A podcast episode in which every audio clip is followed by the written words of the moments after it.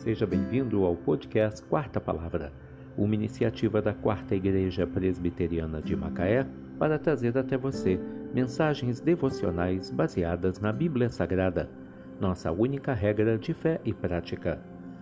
Nesta terça-feira, 7 de março de 2023, veiculamos da quinta temporada o episódio 66, quando abordamos o tema Mentira, uma obra maligna. Mensagem devocional de autoria do Reverendo Hernandes Dias Lopes, extraída do devocionário Gotas de Esperança para a Alma, baseada em 1 João 2, versículo 21. Não vos escrevi porque não saibais a verdade, antes porque a sabeis, e porque mentira alguma jamais procede da verdade.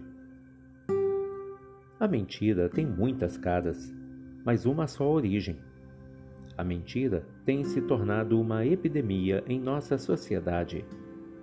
Há muitos que mentem abertamente sem qualquer pudor. Há outros que mentem exagerando um fato ou distorcendo a realidade.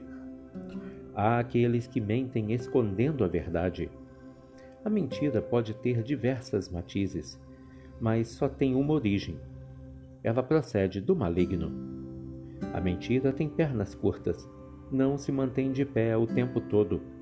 A mentira não compensa. Seu custo é muito alto e seus frutos são amargos. Os mentirosos não herdarão o reino de Deus. A Bíblia diz que devemos falar a verdade em amor. A verdade constrói e edifica. A verdade confronta e conforta. A verdade anda de cabeça erguida, mesmo na tempestade. Deus é a fonte de toda a verdade. Jesus disse: Eu sou a verdade. O Espírito Santo é o Espírito da verdade. A palavra de Deus é a verdade. A igreja é a coluna e baluarte da verdade.